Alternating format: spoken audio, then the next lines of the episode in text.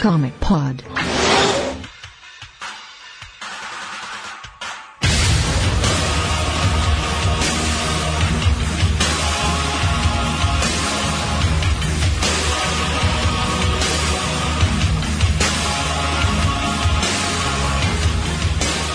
WhatsApp Corriqueiro, começando mais um Comic Pod, esse de número 45, eu sou o Matheus Pegino, estou aqui com o Vlad, E aí? o Mitocondria, Boa noite. e o Luiz Alberto. Oi. Não, legal que alguém deve estar pensando, quem é este filho da... Não me perguntem quem ele é, que eu não faço a mínima ideia também. Ah, eu também não, cara. Ele apareceu aqui e entrou. Pois é, É, cara, né, cara? nem Como eu que sei pode direito. estar nem a Liga da Justiça, né? Tá, Todo mundo acaba virando meme. Tem um espaço, uma brecha, tá entrando. É, então, hoje a gente vai falar sobre Ex Machina, né? Uma série da Wildstorm, escrita pelo Brian Val, que mostra um super-herói aposentado que virou prefeito de Nova York. É, a gente vai falar dos autores, dos personagens e as 11 primeiras edições, né? Que formam os dois primeiros volumes. E a gente volta depois.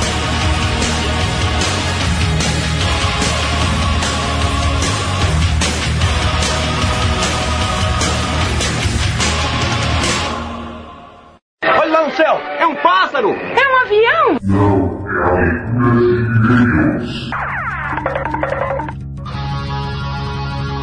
só com começando mais uma leitura de mês. Hoje estou aqui com o LP. Que bola vai. A gente vai ler os comentários referentes ao Como Pode 44 sobre a Dark Horse Comics. Então, primeiro comentário do Vitor Mortadela. Ótimo cast, galera. E alguns detalhes sobre o Star Wars. O Han Solo tem mesmo três filhos e os três viraram Jedi. Mas um deles vai pro lado negro da força. Novidade. E a trilogia de Tron é uma das melhores coisas que já li sobre Star Wars. Melhor até que essa nova trilogia. E o que não é. E a respeito de concreto, andei pesquisando e a Devir lançou um encadernado dele. Aí ele mandou o link ali nos comentários. Continue assim. Um avanço. É avanço. É, aqui é um abraço avançando. é, eu vou ler o comentário do Alex Caeiro. E aí, galera do Comic Pod, belíssima volta e com força total. Entenda-se por volta total a presença da Aya. Ayla. Ayla do Chrono Trigger. Mas está faltando o chapolesco. Ótimo cast. Além do cast, a coluna review está ótima, muito legal. Isso é uma coisa que eu acho estranha, cara, porque ninguém chama HQ View de HQ View. A maioria chama ou HQ Review ou Review HQ. Ninguém consegue falar HQ View. Acho que deveria mudar o nome do.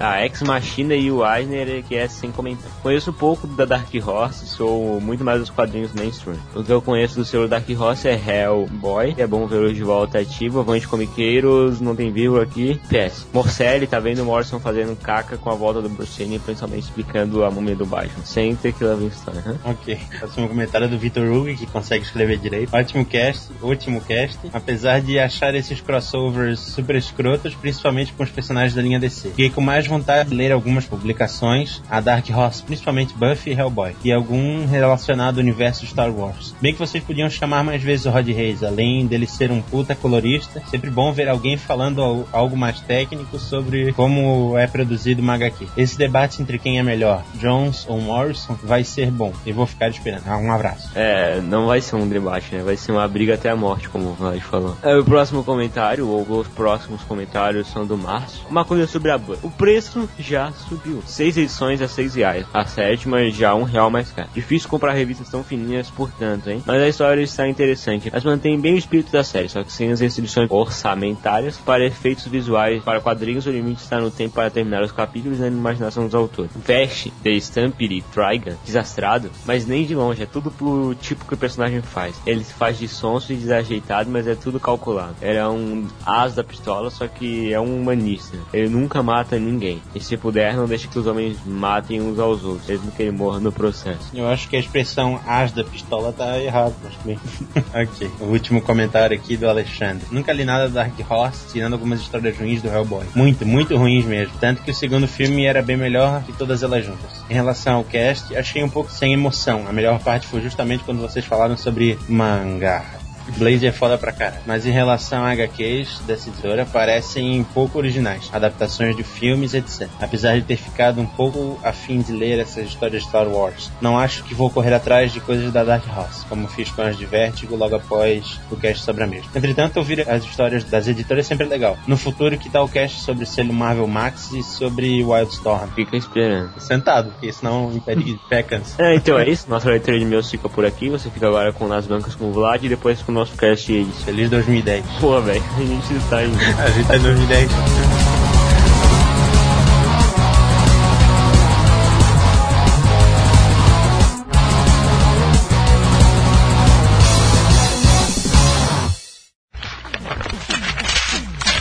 nas bancas. Começando mais uma Advance, eu sou o Vlad, aqui contigo, beijo. E aí, pessoal? Hoje a gente vai falar de dois especiais da Marvel. Um Marvel Especial e um Marvel Apresenta. Começando com o Marvel Especial 16, que é o que aconteceria ser. É uma reunião de cinco histórias da linha What If da Marvel, né? O que aconteceria ser, que mostra universos paralelos, né? Realidades diferentes, onde alguma coisa aconteceu um pouco diferente do que a gente conhece e isso desencadeou uma série de outras coisas, né? Então essa edição, ela tá reunindo especiais relacionados com Dinastia M, Morre uma Lenda do Capitão América, o Quarteto Fantástico, A Volta do Uniforme Negro do Homem-Aranha e Guerras Secretas. Acho sempre válido, né? O que aconteceria ser, dá pra se divertir um pouco, né? Acho que sim, pelo menos eu, vendo mais quando tem algum grande acontecimento, às vezes eu acabo imaginando, né? Como é que seria. Normalmente, ah, esse aconteceria você acaba vendo uma opção que você teria imaginado, sabe? Ou então, uma opção que eu nunca teria imaginado que, pô, sabe, eles trabalham muito bem. Então não tem certeza se é o caso. É, tem umas coisas muito legais dessa série, né? Nessa edição mesmo, tem algumas histórias muito boas, mas assim, infelizmente, essas histórias elas costumam ser muito irregulares, porque eles normalmente chamam roteiristas mais fracos ou mais desconhecidos. Pega o estagiário, escreve, pagou uma coxinha e foi, né?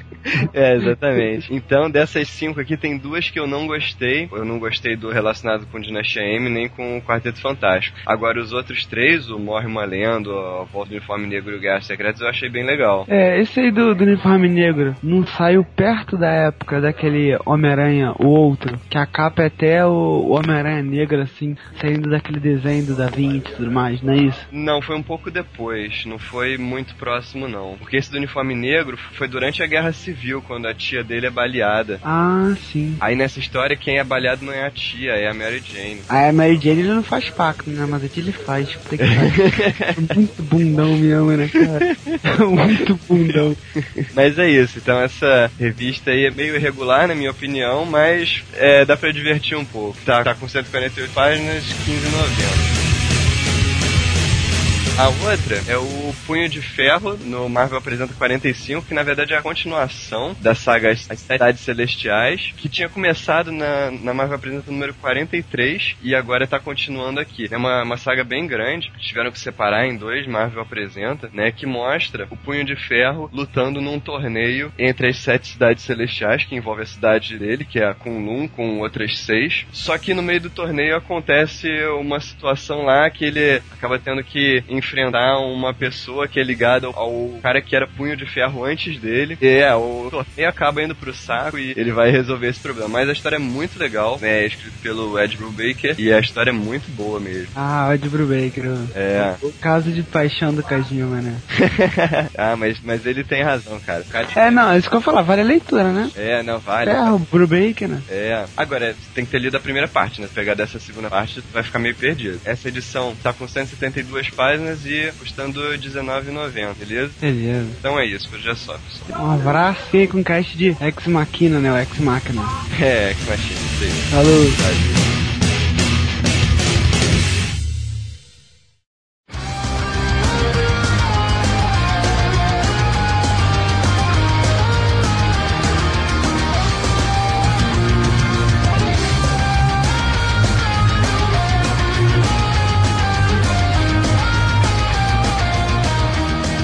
Então, hoje a gente vai falar sobre Ex Machina, que trata de um cara chamado Mitchell Hundred, que encontra um artefato misterioso e ganha o poder de se comunicar com as máquinas. Só que ele vive num mundo que não tem heróis, é como se fosse o nosso mundo normal, né? O mundo real. E aí ele ganha superpoderes, ele vira o primeiro e o único super-herói do mundo, né? E aí ele vira a grande máquina. Que nome escroto, né? Muito. Pois né? é, os é nomes é bons já tem um... É, é Great Machine ou Big Machine? Não, não é Great, Great Machine. Não, menos mal. Então, mas aí depois de um tempo como super-herói, ele desiste dessa vida e se candidata a prefeito de Nova York, né? E mais incrível que pareça, ele ganha a eleição. E então a história trata do período em que ele teve como prefeito e vai fazendo flashbacks, né? Mostrando o tempo dele como uma grande máquina. Na verdade, a história é contada no final do mandato dele, né? Ele vai relembrando o início do mandato e no meio disso você tem os flashbacks de quando ele era super-herói, né? Então essa série tem roteiros do Brian Vaughan e desenhos do Tony Harris, o Tony Harris que é o mesmo cara do Starman, muito bom. E foi publicado como série regular nos Estados Unidos até hoje. Hoje. Né? No Brasil, foi publicada em encadernados pela Panini e pela Pixel, né? A Panini publicou o 1 e o 3 e a Pixel publicou o 2. É, e nos Estados Unidos, essa série ainda está sendo publicada, mas ela tem previsão de acabar. Ela vai ser concluída na edição 50. E aqui a gente vai discutir os dois primeiros volumes, né? Que reúne as edições de 1 a 11. Então vou começar falando um pouco dos autores, né? Primeiro, o roteirista, que é o Brian Vaughan. Ele nasceu em 76, tem 34 anos hoje. É Solteiro, 34 anos.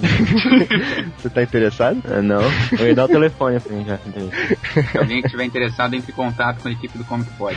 Vai encaminhar um e-mail pra ele. E ele é roteirista de quadrinhos e de televisão também, né? O primeiro roteiro publicado dele foi uma edição anual do Casar pra Marvel, né? Em 97. E também pra Marvel ele escreveu Cable, Wolverine, Capitão América, X-Men, Mística e Doutor Estranho. Eu conheci ele quando ele escrevia Mística. Pelo menos foi a primeira vez que eu lembro, assim, de ter lido o nome dele. A série da Mística era bem legal. E aí depois ele escreveu pra DC o Batman, Titãs, Mulher Maravilha, Superman, Lanterna Verde, Liga da Justiça, mais algumas outras coisas também. Né? Mas sempre passagens rápidas, né? Ele nunca ficou muito tempo nesses títulos. E aí depois disso ele escreveu algumas coisas pra Vertigo, como o Monstro do Pântano, pra Wildstorm e pra Dark Horse também. Mas os trabalhos mais importantes mesmo dele são aqueles que ele mesmo criou, que foram os Fugitivos pra Marvel, o Y, o Último Homem pra Vertigo e o Ex Machina pra Wildstorm. Vocês conhecem Fugitivos? Runaway? É. Ah, conheço. Eu não conheço não, só conheço o Y aí, que eu já tive o prazer de ler. Ah, cara, Fugitivos é muito legal. E é legal que é uma série fechada, né? Ele, ele fez as edições e depois a revista ac- acabou, né? Eles pararam de publicar. Assim, os personagens continuam por aí e até voltaram algumas vezes, deram sequência em alguns arcos, mas assim, nunca foi uma, uma série mensal mesmo, né? Isso que é legal dos Fugitivos. Mas tá no mesmo nível do Y e do Ex Machina? Tá, assim, de, Nível de qualidade, sim.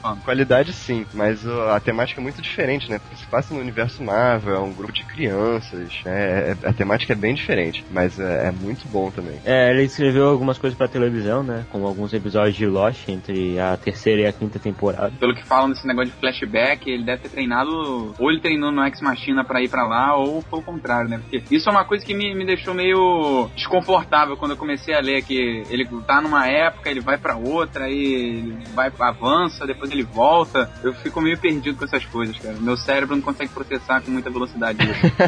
Daí você pensa que tá no flashback, mas não tá. É, ao não, ele, ele- ele começa aqui em 76, aí ele vai pra 2002, depois ele volta pra antes dele ser prefeito, em, em 99, aí ele vai depois pra não sei aonde, e volta e, porra, É, ele sempre vai, vai viajando assim no tempo, né? Pegando os episódios importantes pra história né, atual. é, é, é bom, só que me deixou meio confuso na primeira vez. É, você tem que prestar atenção, mas eu gosto pra caramba disso. E ele ganhou três prêmios Eisner, né? Ele ganhou a melhor escritor em 2005 por Y, Fugitivos, Ex Machina e Ultimate X-Men. Em 2005 ele escreveu tudo. Melhor nova série também em 2005 por Ex Machina e melhor série em 2008 por Y, Último Homem. É uma coisa que legal que a gente não falou é que ele escreveu Ultimate X-Men, também escreveu uma fase longa. E bom, o desenhista da série é o Tony Harris, que nasceu em 69 e tem 39 anos hoje. É interessado em escrever um cajinho. E ele ficou bastante famoso, né, pelo trabalho dele no Starman, né, pelo qual ele ganhou um prêmio Eisner de 97. Foi melhor história seriada. E também é conhecido por, um trabalho rápido que ele fez no Homem de Ferro, mas que é bastante elogiado também. E fora isso, ele não desenhou muitas outras coisas, né, mas no Ex Machina, o que é interessante é que ele desenha baseado em fotografias, né, ele tira fotos de amigos, de familiares deles, na, na pose dos personagens e desenha com base nessas poses, né. Enfim, falando um pouco sobre a série, ela mistura histórias clássicas de super-heróis com o cenário político moderno, né? Isso que é muito legal, que ele combina o fantástico com, com o mundano, né? A- nas palavras do próprio Brian Vaughan, né? Ele combina o fantástico com o mundano. E uma outra coisa legal dele é que ele possui umas tramas entrelaçadas, né? Assim, são várias coisas acontecendo ao mesmo tempo que não tem relação uma com a outra, mas que acontecem ao mesmo tempo, então ele tem que lidar com, com as duas. E no meio disso você tem os flashbacks, né? Que a gente já comentou. Ah, isso ser bom, há controvérsias no flashback. É, né? Eu acho legal, Foi né? o que eu falei, se você se tá lendo pela primeira vez, tá desprevenido, você vai ficar meio confuso. É, como a gente já falou, a série vai acabar na edição 50. O Brian Vaughan diz que finais são os que fazem as histórias terem sentido, né? Então ele quer terminar a história. né? Isso é bem legal Um também. cara que escreveu Lost, ele tem bastante esperança. né? A série é cronológica no sentido que ela vai mostrando cada época, né? E ela diz a data exata que aconteceu aquilo, né? Então ela vai avançando a data, então como o mandato dele começou em 2002 e vai até 2005, né, ele vai mostrando cada período, Seria 2006? né, ano. Não, é 2005. Três anos, então. É início de 2002 até final de 2005. Essa seria a candidatura do Bush, não seria? Não, é do Bloomberg, né? Na, na história, ele assumiu o governo na época que o Michael Bloomberg assumiu a prefeitura de Nova York. Ah, ah tô confundindo com a presidente. Não, é. Então, na vida real, quem foi prefeito foi o Bloomberg e na história foi o Mitchell, né? Ele é como candidato independente. E, mas voltando então no, no início da série, né? O Vagon disse que ele queria escrever alguma coisa relacionada com o 11 de setembro, né? Depois da queda das torres. Mas que ele não sabia direito o que, que ele ia escrever. Então, aí depois que ele viu os americanos elegerem ditos heróis, né? Como Arnold Schwarzenegger e vários militares, né? Pra cargos políticos. Aí que ele teve a ideia de criar um prefeito que também era super-herói, né? É, eu fico imaginando tipo um prefeito tipo super-homem, assim, sabe, de terno, sai correndo, vai, abrindo terno, assim. É, mas isso que eu acho legal da série, porque você vê aqui, tá, é a grande máquina, mas você consegue relacionar isso com vários outros heróis que a gente conhece, É, né? até mesmo não heróis, né? Tipo, o Preacher, eu relaciono muito o poder dele com a voz de Deus lá do Preacher. É, é, a questão de poder tem a ver mesmo. Mas aí o Valgon ele queria fazer a grande máquina um, um herói como o Superman, né? Tipo, super poderoso e tal, e que voa, não sei o quê. Mas aí foi o Tony Harris que convenceu ele a fazer um, um herói mais mecânico, né? Que fosse mais realista, né? E que eu acho que combinou muito mais com a temática da história, né? Eu também acho. Acho que tipo, se fosse muito parecido com o Superman, ia ficar um negócio meio. Sei lá, cara. Acho que ia perder o grande parte do mérito que ele teve em escrever a história, cara. Ia ficar um negócio mais fantasioso do que pro real mesmo. É, ia perder a humanidade, né, cara? Ele sai voando, é, custando bala e. É, pô, tu dá um tiro de bazuca no cara, o cara não morre, pô. Pois é, não tem nada a Isso ver. porque ia perder um pouco da história que o pessoal ainda tem gente que não acredita nos poderes dele, né? Tipo, pensa que é o, o equipamento e tal. É, é, também. É, exatamente.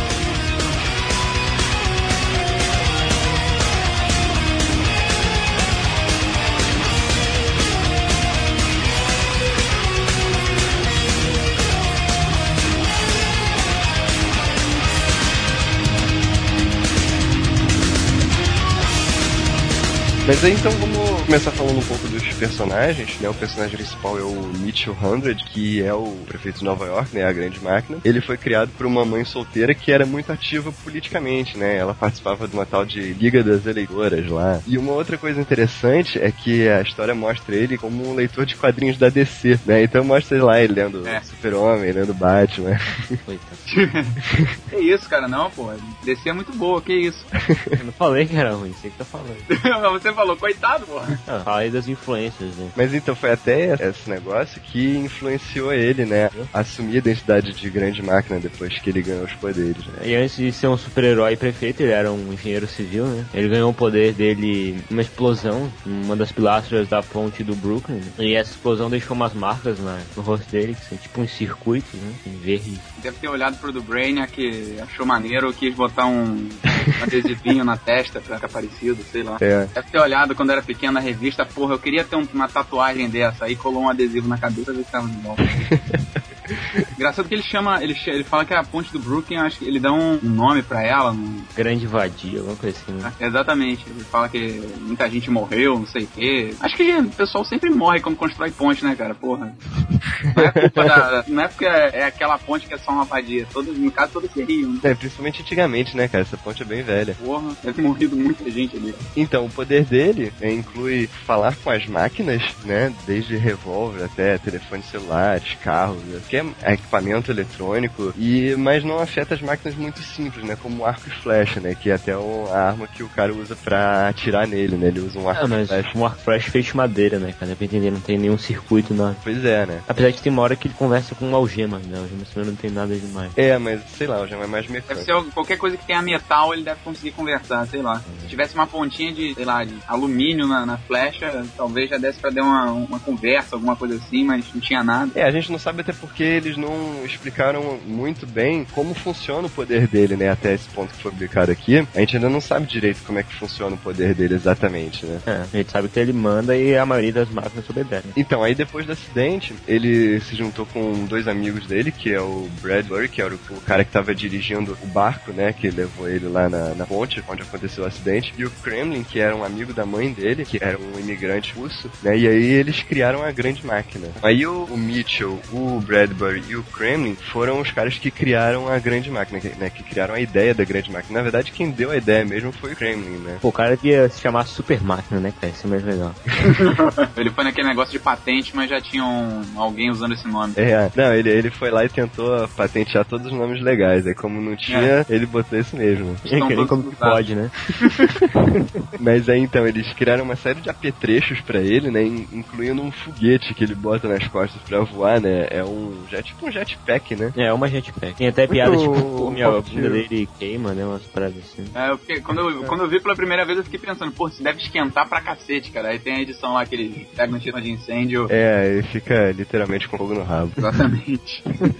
Pô, esse já ficou muito feio o design, né, cara? Quem criava parecendo- era ele ou eram os outros aí? É, quem criava É, mesmo era, era o Kremlin, né? Eu- Os outros é, ajudavam, mas quem. Quem tinha mente criativa mesmo era o, o outro o Kremlin. É a. Não é Kremlin, cara, é Kremlin. É Kremlin? Falando Kremlin, ele... Chama de russo que o, é o russo. É o russo. Seria se o nome dele fosse Vlad. Ah, o nome dele é Ivan, cara. O nome dele é... É Ivan, Ivan também é.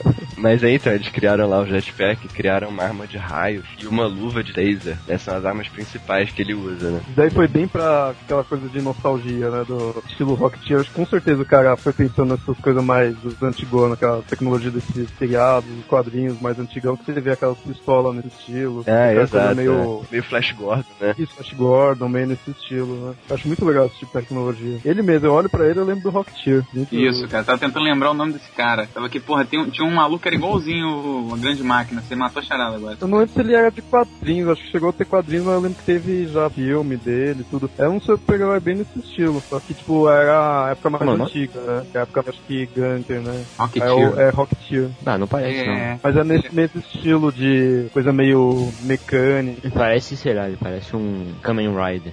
é, ele parece um daqueles caras saídos de É, seriado japonês, cara. Ah, pode crer, é. Não, ele é mais, tá mais pra Ultraman. É, mas, mas o tipo de tecnologia É um- que é um usa bem grande estilo. mix que dos- é meio combustível, né? Essas coisas nesse estilo. É dessa época, né? Que usava esse tipo de tecnologia, né? Que a ficção, né? Usava essa tecnologia. É, enfim. Então, além desses apetrechos todos, né, o próprio Mitchell criou um mecanismo que anula os seus poderes, né, ele deu, aí ele fez dois desses mecanismos, deu um pro Bradbury e outro pro Kremlin, né, que é pra usar em caso de emergência, tipo, se ele se descontrolasse, né, perdesse o controle dos poderes dele, eles poderiam deter ele, né. Mas, pô, como é que funcionava essa parada? Tipo, Aperta o botão e... ele para de falar com as máquinas? É, é. Ou tipo, aperta o botão, você tá voando e aí o jetpack para de funcionar e ele estopora no chão? Não, não, é só dos poderes dele mesmo, não é dos aparelhos não. Poderes. Eu acho que deve parar a comunicação dele com os aparelhos, sabe? Os aparelhos dele, as armas. É, mas no caso, tipo, a mochila dele já funcionava, já tinha sido construída, né? Então funcionava de forma normal. Eu acho que seria o poder mesmo dele, né? Que iria parar. É, mas tipo, se, se o jetpack só funciona por causa do poder dele, se ele tem que se falar com o jetpack pra ele poder voar, aí ele vai cair, né? É, mas Ah, o jetpack pode É, mas funcionar que- um é. jetpack também, né? Não, vai que eles quiseram É, economizar em botão e só funciona com o poder dele.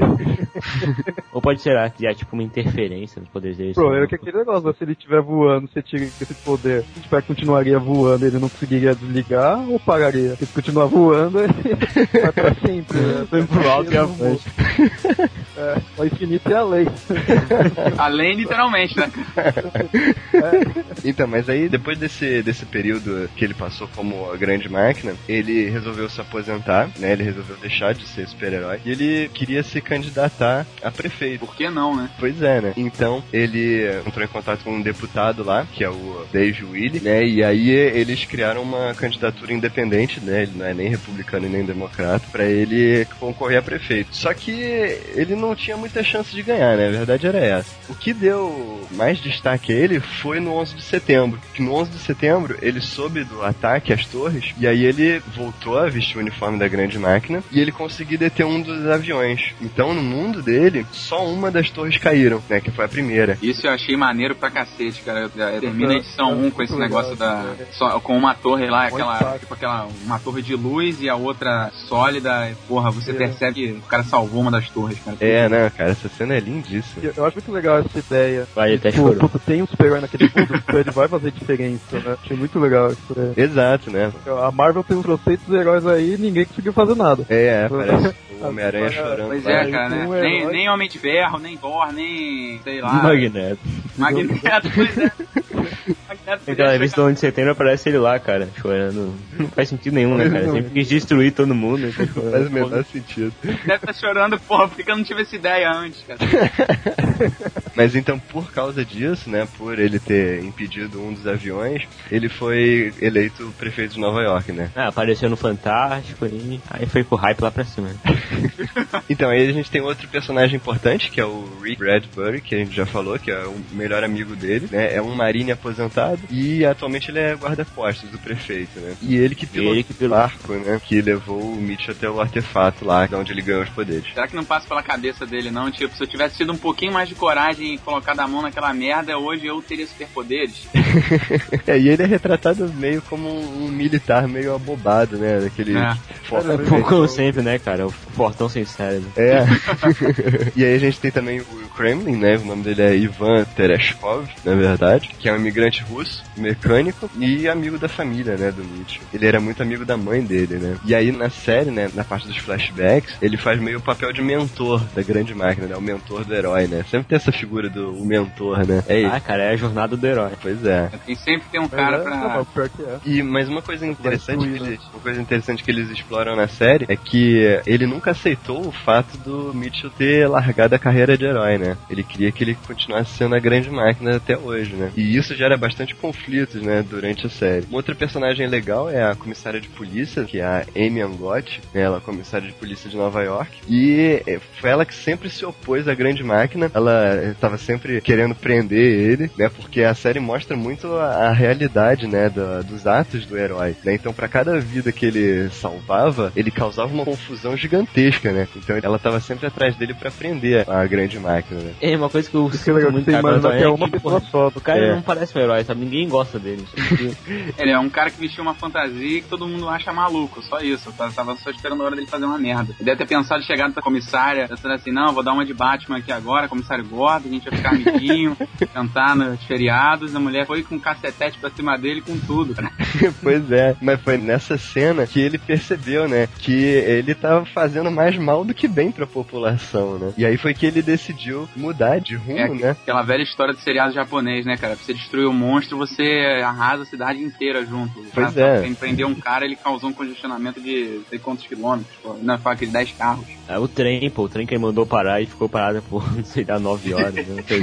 Não, isso aí, essa parte é muito legal, porque a primeira missão dele, né, é tirar uns surfistas de trem lá. Aí, aí ele foi pegar o cara, só que ele não aguentou o peso do cara, que ele tava meio fora de forma. Aí o cara caiu, ele teve que agarrou pelo braço, quebrou o braço do cara, e ainda jogou o cara na frente do, do trilho do trem, né? Aí o, o trem começou a vir, ele teve que usou os poderes dele pra, pra mandar o trem parar, daí conseguiu salvar o cara. Aí ele todo bobo lá, pensando que, que ele. que todo mundo ia falar dele. No, no dia seguinte, o jornal, a manchete de primeira capa era Homem alado maluco desativa o metrô por 11 horas.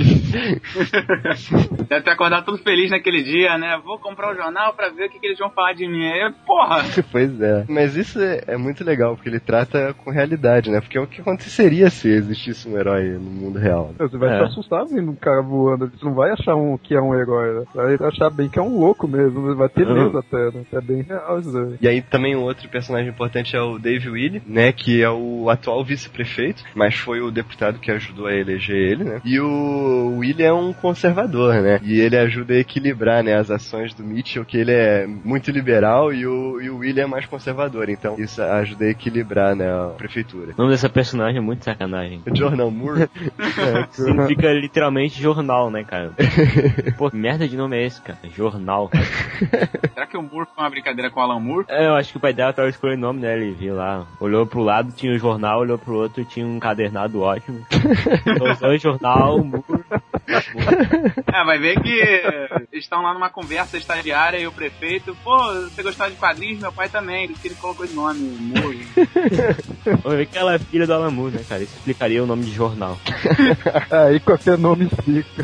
mas ela era uma estagiária na prefeitura, né, no início da série, e aí depois ela é promovida para assessora especial para assuntos da juventude, né? Que ele criou, né? É, tipo assessor para assuntos aleatórios, né? Eu pensava que só no Brasil surgiam cargos assim do nada. O cara criava. A partir de hoje vai ser o assessor Especial do. de podcast.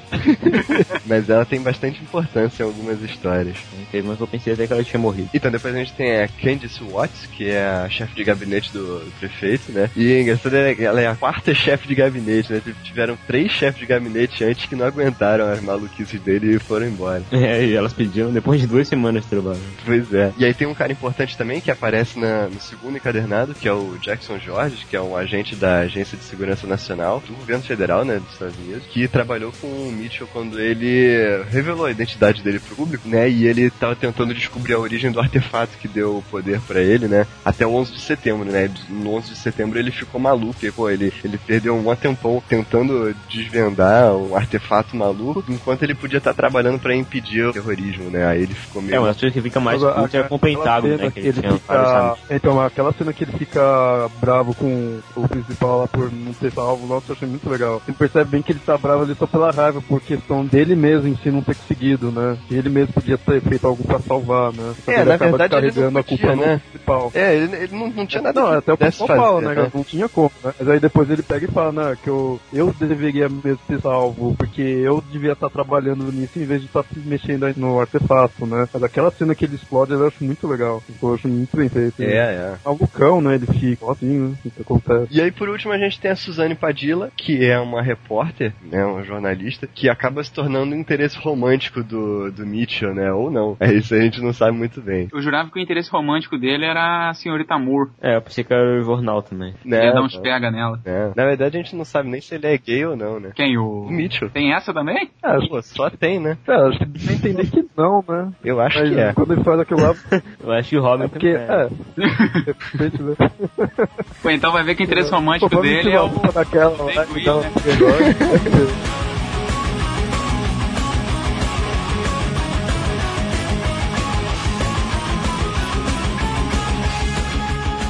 a história. Então, a primeira edição da história começa com alguns flashbacks dele lá quando criança, mostra um pouco da mãe dele e tal. E aí já parte direto pra ele tomando posse como prefeito de Nova York, né? Isso. E aí, já na posse, ele, ele sofre uma tentativa de assassinato, né? Um cara tira uma arma do casaco e atira nele, só que aí ele usa o poder dele e faz a arma emperrar. Primeira vez que mostra, né, o poder. É a primeira vez que mostra o poder dele e por isso ele leva um esporro muito sinistro da comissária Angote, porque ela diz que ele é prefeito, ele não é mais super-herói, quem tem que cuidar da segurança agora são os policiais, né? Mas ele fica meio puto, os seguranças intervêm, que ele fala, porra, era só uma pistola comum, pô, podia dar conta. Pois é, né? E eu não sei por que eles ficaram putos, né, cara? Eles não trabalharam. Pô, mas é por isso mesmo, né, cara? Eles tá Mas fazendo... é por isso. O prefeito tá fazendo o trabalho deles, como assim, né? Pô, que bom, né, cara? Tá tô mostrando que pago ele pra não tá fazer nada. né? A repórter entra no carro sem avisar ninguém, né? A Padilla lá é, entra no carro tentando entrevistar ele, aí pergunta se ele é um alienígena. É interessante que até agora no começo só mostrou que ele tem um poder, né? No Até agora no comecinho tudo não mostra nada ainda. Pelo menos eu comecei a ler, eu não sabia nada da história. Quando falou negócio de Alien eu ficava meio assim, porque eu não conhecia nada, né? Aham. Então eu fui do zero. Até aí eu só vi que ele tinha um poder. Não tinha visto nada, né? Vai mostrando aos poucos mesmo. É, vai mostrando aos poucos, né, em forma de Vai flashback, né? flashback. Pois é. Essa primeira edição, ela é, ela é bem introdutória, né? Você mostra o- os personagens lá, ele como prefeito, mostra o gabinete dele lá, as pessoas que ajudam ele, e vai mostrando os flashbacks de como ele virou herói. Aí, aí nos flashbacks é que mostra lá o Kremlin, e a primeira missão dele, aquela que a gente falou que ele parou o metrô por 11 horas.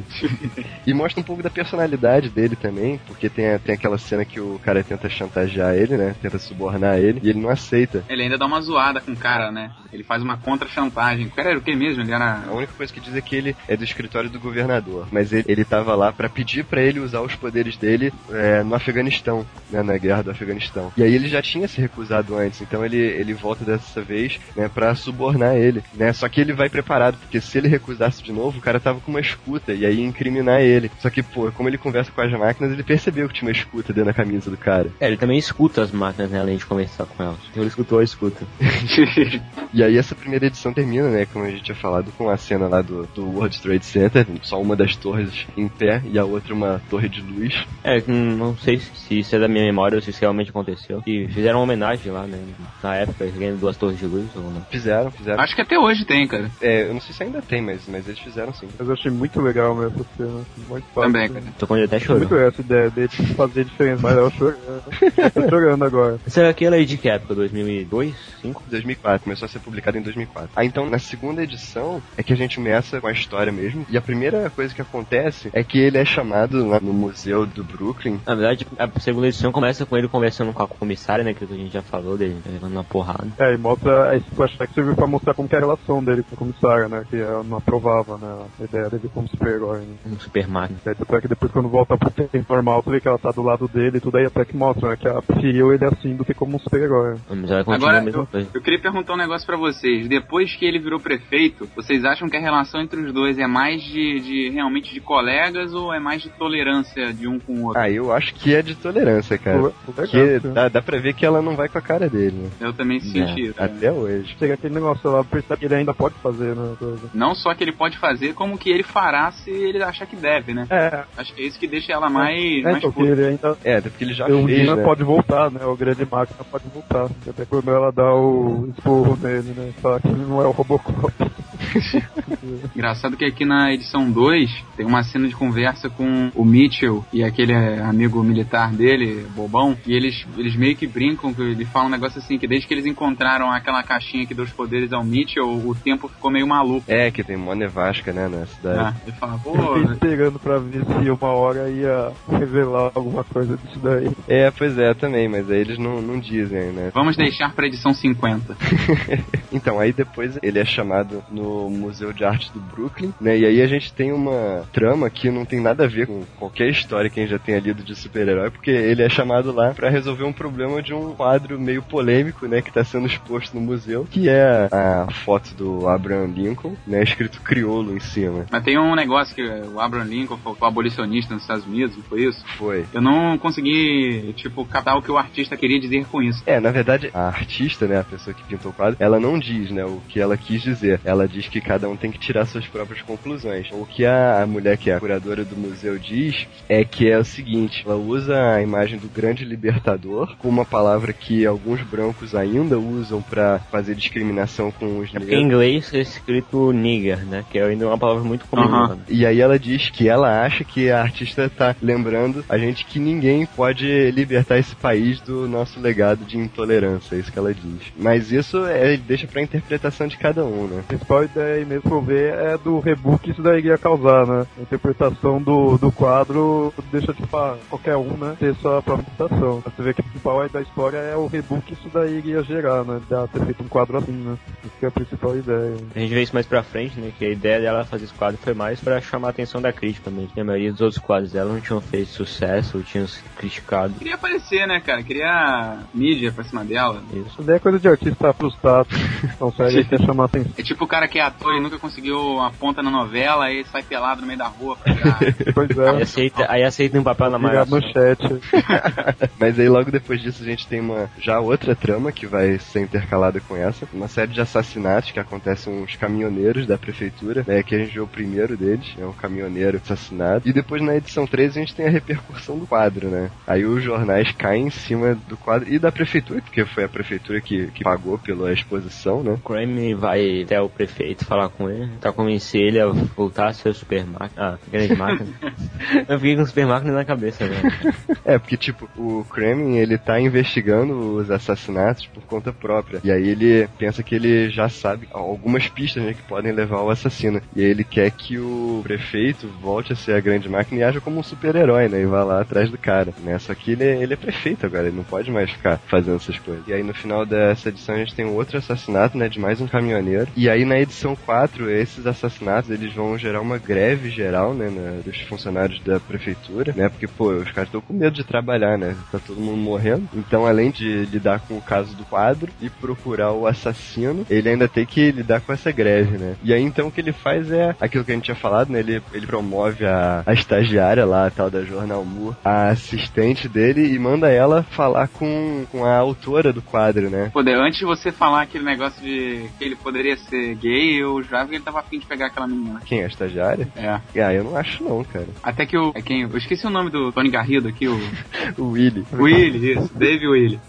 Ele até fala, não, você não pode, de repente, pôr novas internas atraentes na folha de pagamento. Aí ele meio que versa assim, né? É verdade. É, mas eu acho que ele viu foi uma chance de conseguir resolver essa coisa toda do quadro, porque ela tem uma experiência nisso, né? Não, e ela, ela foi sagaz pra É, que pelo que eu vi também, ele promoveu ela por causa disso, né? Pra ela poder ir lá e falar com o artista, né? Foi que, pô, ela ia chegar lá, eu sou estagiária, a artista ia mandar ela pra fora. Ah, legal. Marca uma hora depois comigo.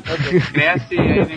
Não, e o maneiro é que ela é toda sincera, né? A mulher mostra uma reprodução do quadro pra ela, pergunta o que, que ela acha, ela diz que ela acha que aquilo é uma piada, né? E aí ela começa a dar uma lição na, na própria pintora, né? Ela dá um fora bacana nela, cara. Ela, tipo, começa a falar devagar lá de um monte de coisas de noções artísticas. Não, porque não sei o que, bababá, babá, babá. Eu fiquei, caraca, mulher não tá de sacanagem, não. Não, e ela conhecia todo o trabalho da mulher, né? É, cara, e começou a falar assim, os seus tra- você nunca teve destaque, o seu primeiro trabalho foi não sei o que, e aí ninguém te deu crédito, e aí depois, e aí teve um machado na parede, e não sei o que, e a mulher lá ficou com aquela cara de bunda.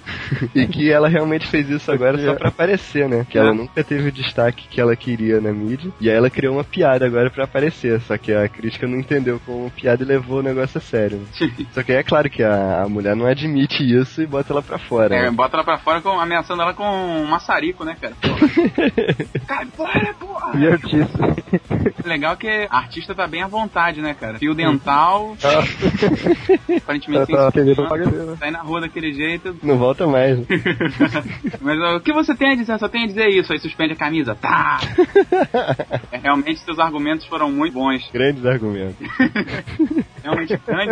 Mas aí emenda na outra história, né, dos assassinatos. E aí a polícia conseguiu uma foto do assassino, que tá meio borrada, mas ele consegue ver uma jaqueta, né, e ele acha que é a jaqueta do Kremlin, né? Então ele acha que quem cometeu os assassinatos foi o Kremlin, só pra poder fazer ele voltar a ser a grande máquina, né? Mas aí ele não conta isso pra ninguém, só pro Bradbury, que é aquele amigo dele, e eles vão lá atrás do Kremlin ver se isso é verdade, né? Só que o que eles não sabem é que o Mitchell usa um, um negocinho na gravata que na verdade é, é um transmissor, então o Kremlin tá ouvindo tudo que ele tá falando, né? É uma engrenagemzinha, tipo um Ah. broche, né? Alguma coisa assim. É o símbolo, né, da grande É. Pô, cara, mas deu pena do Kremlin ouvindo o cara desconfiando dele, ele com aquela cara de meu Deus. É, né, cara, o Tony Harris tá muito bem aqui, tá Cara, muito expressivo. Ele, É, ele tá. a- As finalizações das edições é muito legal, meu. Que é uma cena só, É. só faz uma boa ideia, assim. Essa finalização também achei muito legal, a cara dele. né? É. E tipo, já que vocês comentaram do cara, se vocês forem reparar também, o fundo, o cenário que ele tá fazendo e tudo mais, pô, cara, é tudo detalhado, tudo, tudo bem acabadinho, cara, não é de qualquer jeito que o cara tá fazendo. Porra, o cara se dedicou muito a isso e ficou, ficou fantástico, cara. Mas aí, então, já na edição 5, né, você tem lá o, o museu de novo, aí de repente um, um cara mascarado entra no museu e joga balão de tinta no meio do quadro e sai correndo. E aí depois a gente vai descobrir que esse cara é a própria artista, né, a mulher que pintou o quadro. Que ainda aparecer de novo, velho. É, nem, nem acho, cara. Eu acho que ela se tocou, né, que, que era verdade aquilo que a... É, é verdade. É, não, foi, a menina É. falou, é, tu viu que fez merda e não quis dar o braço torcer, né? Ela não quis dar o braço a torcer, é verdade. E aí ela achou um jeito de, de acabar com o negócio sem gerar muita repercussão mais, né? Pô, gente, eu brinquei aqui do Arqueiro Verde há pouco, cara. Eu olhei pro Kremlin aqui agora eu pensei até que fosse ele, cara. Cavanhaquezinho, meio. E aí então ele, o Mitchell e o Bradbury estão indo, né, atrás do Kremlin. E aí o Kremlin tá esperando por ele, né? Porque ele tava sabendo de tudo. E aí ele tá muito puto, né? Que os dois estão desconfiando dele. Ah, também pudera, né, cara? Porra, razão ele tem. E o Mitchell também fica puto, porque, fica, porra, tu tá me espionando, cara. é. Não, eu tô cuidando de você. Porra, cai pra porrada com coroa. Mas aí ele já tinha descoberto quem era o verdadeiro assassino, né? O Kremlin tinha descoberto. Ele diz quem é pro Mitchell, só que nisso a polícia já tá atrás desse cara, né? Que na verdade é um garoto, né? Pô, tem a SWAT aqui Até entrando, momento eu tava achando que era o Kremlin mesmo. Eu tinha, quando quando mostrou o negócio da escuta tudo, eu tava realmente achando que era ele, sabe? Fazia Cara- sentido tudo ali, né? Eu, ficou legal se fizessem tudo, mas eu tipo, tava convencendo mesmo que era mesmo o Kremlin, né? Que ele sempre queria que o cara não tivesse parado, tudo, né? É, É, eu não esperava né? por esse negócio de ser outro. Era bem possível que fosse ele mesmo. Eu te confesso, cara, que quando eu comecei a ouvir os caras conversando ali e tudo mais, eu pensei, pô, é o cara. Mas quando eu vi aquela cena final, eu fiquei assim, putz, não é ele. Ele foi muito, sei lá, ah, pelo menos o que o, o desenhista, quando ele passou, parecia que ele tava, tipo, saca, chateado.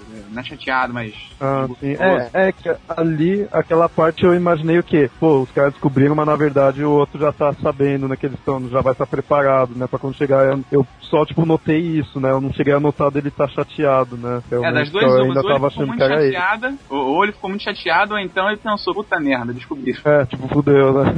Exatamente. Eu fui por essa ideia, cara, de fudeu.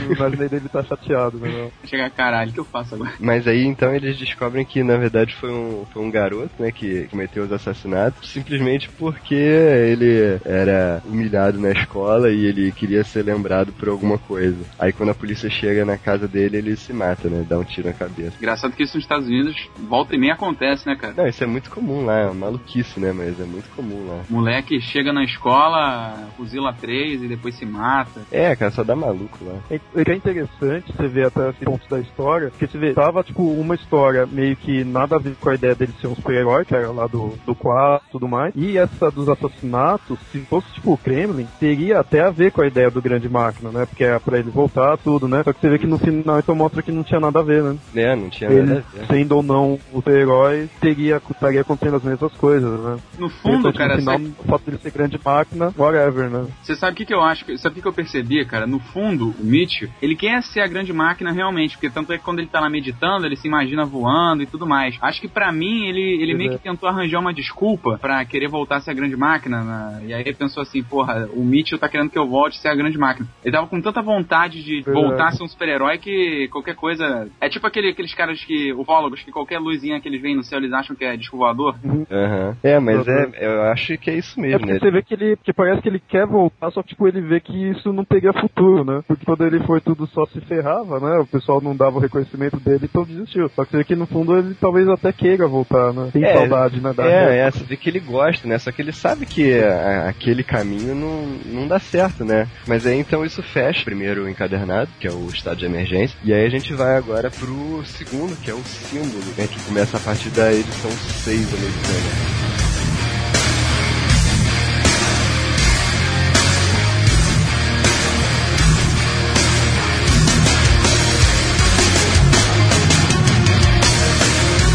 Não, E essa 6 já começa, né, mostrando aquele cara que a gente tinha falado antes, o agente da Agência de Segurança Nacional, o Jackson Jorge, conversando, né, com ele como grande máquina, né, mais um flashback. E aí Mitchell entrega pro agente um pedaço do artefato, que foi o que deu o poder a ele, pra ele investigar, né. Ele tinha acabado de se revelar ao público, né, e aí a- o governo tava meio preocupado com o que que ele era, com os poderes dele e tal. Então esse cara foi investigar o artefato, né. Eu achei que nessa parte aí ia começar a ter uma coisa assim de conspiração, tudo aí, mas sei que não, né? Não vai pro pro lado. Eu vi coisa de agência, assim, tudo vai. Eu também pensei imaginei, isso, né? Acho que a Eu ideia... fiquei, eu fiquei meio assim? Puta, vão querer ficar pondo aquelas coisas de o governo quer pegar, quer esconder, né? É, ele vai ter que fugir, tem. vai ter que fazer, vai virar, vai virar ilegal, aí vai fazer não sei o quê. Mas eu acho que a ideia foi mais ou menos essa mesmo. Ele fazer o público pensar que era uma coisa e aí ver que era algo totalmente diferente. É, não, e, e pra mim foi muito assim, porque eu pensei que, pô, pelo menos no final da edição eles iam dizer o que que era o tal artefato, né? Mas não, eles não dizem nada sobre o artefato.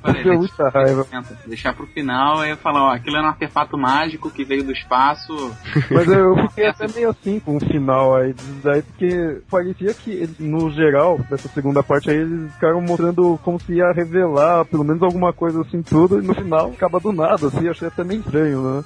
Tem que ver os próximos, né? Uma hora vai ter que explicar alguma coisa. Assim. Não, é, é claro, é claro. Mas, pô, ele trata a história com muita realidade, né? Porque nem sempre você consegue tudo que você quer, né? No final da história nem tudo se dá bem, né? Nem todas as coisas acontecem do jeito certo. Então... Cara, eu acho que nunca acontece de tudo do jeito que você quer, cara. Mas é bem isso, né? Toda história de super-herói você vê que no final dá tudo certo, né? Aquelas histórias mais clássicas. É mesmo quando dá errado, no final as coisas acabam bem. É. O Ben morreu, mas eu ganhei o poder e eu que virei o Homem-Aranha.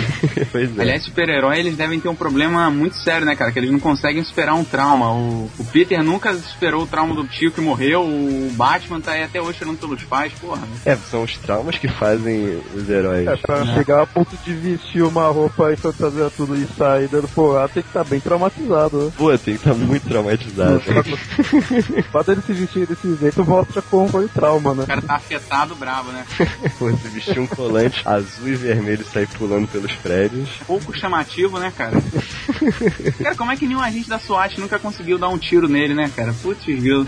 O cara mira assim, pá! Tudo bem que ele é rápido, mas porra. Mas enfim, depois desse flashback ele volta pro tempo normal e já tá no terceiro trimestre, né, do primeiro ano do mandato dele. E aí ele tá realizando um casamento, né? Porque eu não sabia disso, mas aparentemente o prefeito ele tem poder pra realizar casamentos também, pelo menos nos Estados Unidos. Cara, mas que bizarro, né? Não, eu quero que o prefeito de Nova York me case. E você que é quem? É o marido? O coroa é o marido da mulher ou é o pai dela? Não, deve ser o marido, né? Lá, tem cara de rico, deve ser marido né? É, igual pro Mas é, é bom, né? E aí ele encontra de novo a jornalista, a Suzane Padilla lá, meio bêbada na festa de casamento. Ah, agora eu entendi o porquê de você falou o negócio do Mitch. Mulher, não, é, queria me desculpar, talvez num jantar. Aí é, não, é que eu não estou saindo com ninguém no momento. Ah, por isso o convite. É, não, quer dizer que, é, também. Preocupado jogando. É verdade. Eu tenho que botar o lixo pra fora, né? Qualquer coisa assim. não, mas não é só por causa disso não, cara. Depois, lá no final, você vai ver. Aí nisso, né, depois dessa festa de casamento, ele vai conversar com o vice-prefeito dele, né, que é o Willy, também conhecido como Tony Garrido. E aí o Willy fala pra ele que o irmão dele queria se casar, né? Aí o Mitch falou, ué, mas por que, que ele não pode se casar? Aí o Willy fala pra ele, ah, porque ele quer se casar com o namorado dele, né? É, aí ele dá um negócio aí. Ih, É, né? E essa cena é engraçada porque é uma página que vai focando na cara dele, né? Ele tá parado pensativo assim. Aí depois ele fala, e daí, né? é, tô falando, ó, cara, Pois é. Mas aí isso vai dar toda a temática dessa trama política dessa parte, que é o caso do casamento gay, né? Que aí ele vai querer casar os dois caras lá, e aí a imprensa toda vai contra ele, e acaba tendo um monte de problema, né? E aí nisso, ele tá falando sobre isso com a ex-estagiária, né? A tal da do Jornal Moore lá. Aí ela fala pra ele, né? Que a imprensa vai achar que ele é gay, né? Porque ele tá apoiando casamento gay. E aí nisso ele resolve convidar a Suzane Padilla pra jantar, né? Aquele convite dar uma que tinha disfarçada, né, cara? Pra dar uma disfarçada, é claro. É, você percebe bem, né? Foi só pra não nem nada, né? Cara, tem que ele seria gay ou não, já ia chamar ela pra pra isso, né? Foi. Na edição 7, logo no início, tem um diálogo entre ele e aquele amigo dele, Marian. Aí eles estão lá conversando, tereréu. Aí ele fala, pô, ouvi um negócio no telhado. Aí ele pega um negócio, uma pistolinha que parece de brinquedo. Aí o cara fala assim, ah, então vamos improvisar. Ele, não sei se a tradução de vocês está igual, mas ele fala assim, com um consolo. É. É, tem isso Acho que mesmo. é né? console, né? Não, é consolo mesmo. Eu fiquei, Eu, porra, eu cara. console que eu bati o olho na frente, tá escrito consolo, cara. Ah, a, a coisa que me vem na cabeça é, pô, isso aí devia ser alguma arma de, sei lá, estilo Dynavision, saca? Mas não, porra, sei lá, né? Não, ele, ele ainda fala, não, é um taser improvisado. Toquinho de leve, assim. Pô, cara, acho que você tem razão mesmo, cara. Tô falando, cara.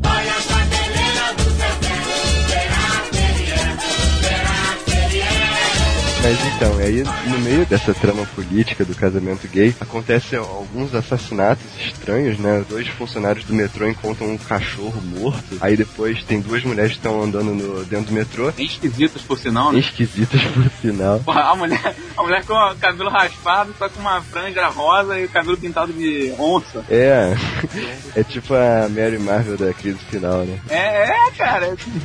Só falta o sadismo e tá. Vai, me bate. E aí elas veem aquele símbolo, né, que tava no artefato que deu poder pra ele, pintado na parede do metrô. E aí ela fica maluca, pega um- uma caneta e enfia no olho, né? Engraçado que as letras, elas vão, vai passando rápido, elas formam meio que um rosto, né, cara? Parece É. o Drácula do Brian Stoker.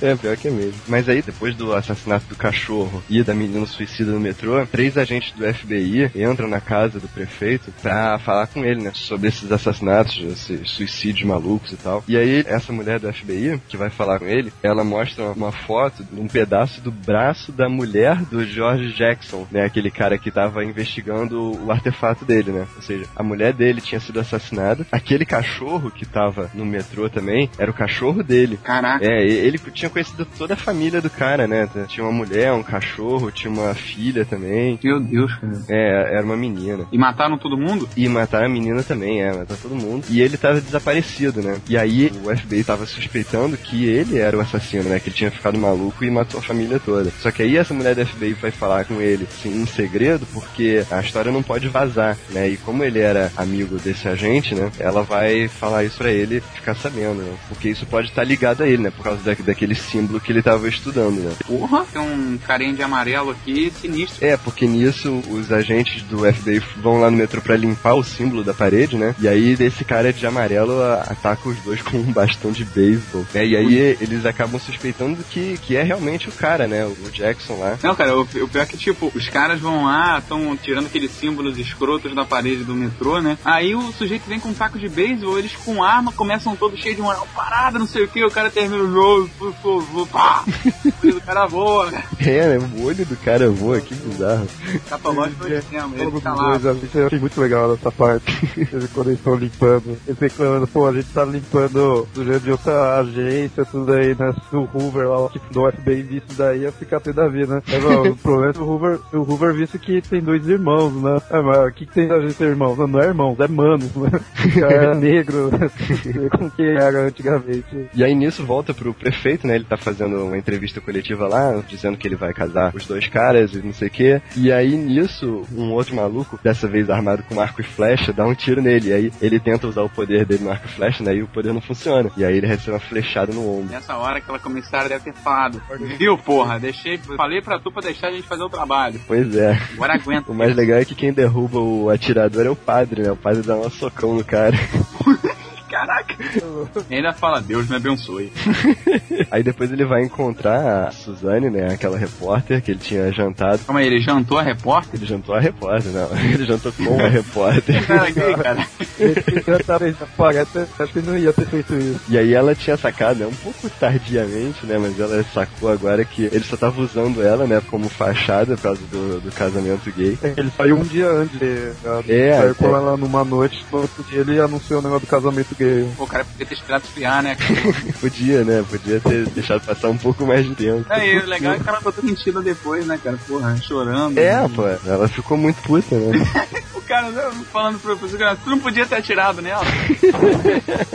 Acreditando, cara. E aí depois a gente volta pro metrô, aí tem, tem mais policiais lá procurando. E aí eles encontram o corpo do agente, né? O corpo do, do Jackson, morto também no metrô. Então quer dizer, não é ele, né, o assassino. Todo mundo se cagando ali, né, cara? Pô, o cara com as tripas pra fora, né? Alguém deve ter dado um gritinho de mulher nessa hora.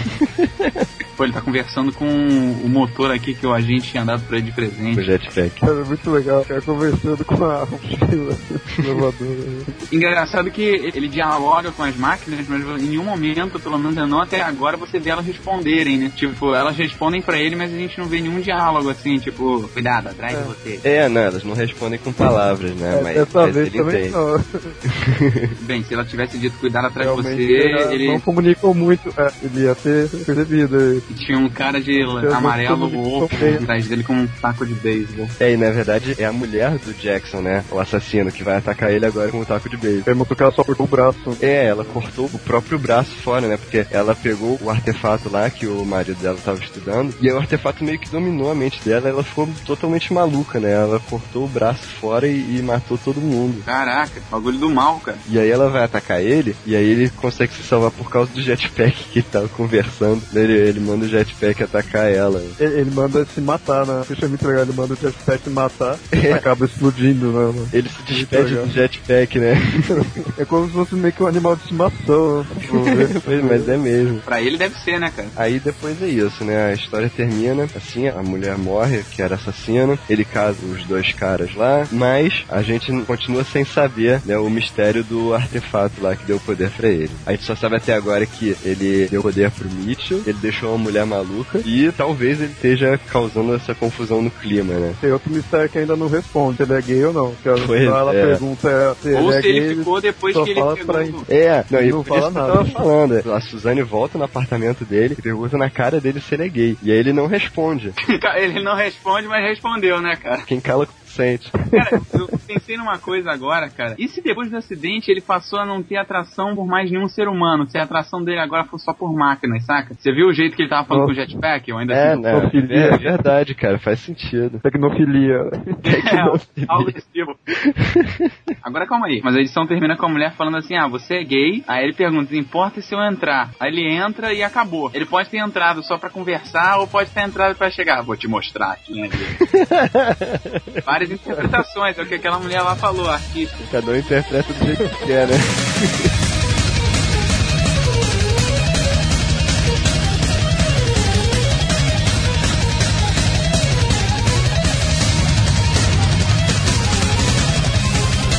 Mas aí termina esse arco, né, que é o símbolo, e aí a gente tem uma última história, né, que é uma história totalmente separada, que na verdade essa história, ela saiu no volume 3, né, a Pixel quando publicou no Brasil, publicou junto com o volume 2, mas na verdade ela é do volume 3. Não que tenha a ver com a história do volume 3, né, mas só porque a, divisão certa seria essa, né, mas como a Mas Pixel ela é independente, né? é, é uma história independente. Mas vamos dar uma passada rápida dela, né? Já que a Pixel publicou no volume 2, a gente fala um pouquinho sobre ela. Não que ela seja muito interessante, cara. Sinceramente, eu eu não gostei muito dessa história, que ela mistura meio um negócio de uma cigana É, lá, né? Que eu achei, eu achei a história muito deslocada. Principalmente desse daqui, como era a última edição do que se passou, eu achei que ia ser meio que a finalização, então ia mostrar mais o negócio lá do artefato, né? Já que no outro só mostrou o negócio da quem era a e tudo, né? Só que aí não explicou nada, foi uma coisa totalmente à parte, né? então eu achei meio estranho, né? Você vê que pra você encarar como final mesmo, tem que encarar o outro, a parte ali do, do assassino, né? Essa é, uma É. coisa independente mesmo, mas não dá pra acrescentar nada, né? Eu realmente também não, não chamo muita atenção. E eu li como achando que ia ser a finalização, por isso que eu fiquei meio assim também com o final. Você falou que ela não tem muito a ver com o arco 3. É, eu acho que não. É porque, tipo, será que foi só história pra encher, saca, tipo, entre dois arcos, aí você coloca um conta uma historinha qualquer só pra encher linguiça, pra descansar a cabeça do leitor? Será que foi algo desse tipo? É, não, deve ser, cara. Ela tem, na verdade, tem uma ligação com o arco 3, porque a tal da cigana, ela prevê uma coisa que vai acontecer no terceiro arco, né? Um personagem que aparece no terceiro arco, ela prevê isso, né? Mas só isso também, não tem mais nada. Eu acho que pode ser realmente uma edição mais de relaxamento, né? Pra baixar um pouco a bola, pra depois a gente voltar com uma história boa de novo. Mas aqui veio pouco, porque o Arco 3 é o que tá saindo agora, né? É, É, a Panini acho que lançou agora. O volume 3 foi esse que a Panini lançou É o agora. que tá na banca, né? Então, Isso. Então eu vou ter que comprar esse outro daí, agora eu vou resistir, vou ter que ir atrás. É, eu mas, estou mas contigo, cara. do da cigana, esse da cigana, você sa- você sabe se aqui saiu nesse 3 ou quando lançou o 2 saiu junto com o 2? Então, no Brasil, essa edição 11, ela saiu duas vezes. Ela saiu pela Pixel no final do volume 2 e saiu pela Panini no início do volume 3. Nossa, acho que eles deveriam mesmo ter deixado pra lançar então no 3 mesmo. No Precisava, 3, pois é. Mas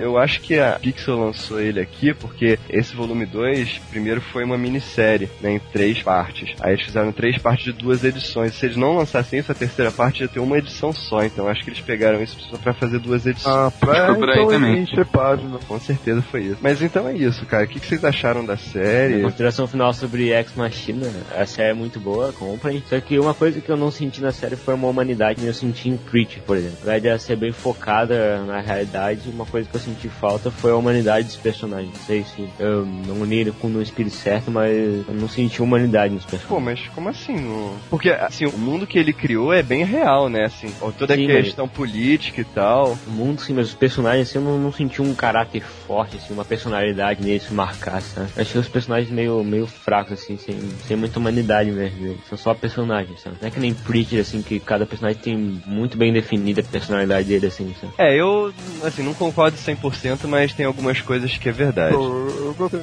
eu comecei a ler, eu não, não tinha noção nenhuma do que que era. Só tinha visto alguns desenhos, né, então eu via mais ou menos como era dele, né, o uniforme. Mas eu eu não tinha noção nenhuma desse negócio de ser prefeito, nem tinha lido sinopse nem nada, né? Achei muito legal essa coisa de ser um ex-herói, tudo ficou bem mais real. E essa ideia de realmente influenciar no mundo ali, o negócio da torre, foi a coisa que eu achei mais legal, teve, mostrar que ele é só uma pessoa, tudo ali, mas no fundo teve uma, fez uma diferença ali, né? Então, um, um cara com poder desse assim chegaria a fazer alguma diferença, só que o pessoal não aceita, né? Isso torna mais real. É que nem eu falei, não adianta ter um monte de super-herói na Marvel, tudo que não conseguiu salvar as torres. Ele tentou fazer alguma coisa, né? Ele, tentou, ele, ele, tentou e conseguiu, né, cara? Pelo menos uma da. Tipo, é, não foi. Conseguiu, né? Pelo menos ele fez alguma coisa. Eu acho que, acho que é bem por aí mesmo. Tava até comentando com o Vlad que, tipo, parece que quando entrou esses anos 2000, né, que já passaram agora, a gente já tá em outra década, cresceu uma tendência dos quadrinhos no mundo real, mas, tipo, mesmo com a Marvel já lançando Homem-Aranha em Nova York e tudo mais, eles quiseram cada vez mais aproximar da realidade, né? Você vê que tanto a DC, o Wildstorm, como a Marvel, eles tiveram essa tendência que a DC teve o Authority, teve o Ex Machina também, que tem essa, esse, esse tipo de, de visão, o, a Marvel teve a linha Ultimate. Aí eu achei, eu achei isso interessante porque, tipo, foi naquela onda, eu tinha lido o Authority, achei bacana, aí eu fui pegar o Ex Machina, que eu achei o eu fui pelo título, cara, sem sacanagem, eu achei um título muito curioso, acho que é uma expressão em latim, Deus Ex Machina, né? Isso, é. E eu comecei a ler na, na livraria, cara, eu fiquei maluco quando eu li, cara. Eu achei muito bacana. No início teve aquele problema, eu falei que tinha aquele problema do flashback, né? Você uhum. começa, pô, tá em 60 e pouco, aí vai pra 2001, pula pra 2003, volta pra não sei aonde. Mas com o tempo você pega o ritmo da história, cara, que mesmo com, vamos dizer, pra alguns, o Vlad gostou, alguns não, podem não gostar, mas mesmo com, se você não gosta dessa história de flashback, cara, a história supera isso numa boa. É, com certeza, cara. Assim, uma das coisas que mais gosto nessa série é a forma como ele constrói o roteiro. Em vez dele pegar uma trama e seguir nessa trama linearmente, assim, do início ao fim, ele faz uns pulos, né? Faz os flashbacks, ele mistura várias tramas, e isso é que eu, que eu acho que deixa a história bem dinâmica, né? Coisa que eu acho legal é que ele é meio estilo assim, a ideia de seriado, assim, seriado bom, que tem, tipo, seriado tem uma mitologia, mas vai tendo arcos durante, tipo, a temporada, assim, tudo. Então você vê, tem essa ideia dele ter sido um, um super-herói, dele ter o poder, de ter aquele negócio do artefato, tem ainda esses mistérios, mas você vê que enquanto isso vai seguindo aquelas histórias mais, assim, comum ali, que aí tem aquele negócio do racismo, né, da pintura. É, cada história ela é meio independente, mas tá tudo interligada, né? É, e não é por acaso, né, cara? Tem um fundo de ligação. Não é por acaso que o cara é roteirista de Lost, né? Tem pois muito é. a ver. Ah, é verdade. É, tá é. explicado, então. o cara sabe o que tá fazendo, né? Mas é isso, então, gente. A gente fica por aqui e até semana que vem.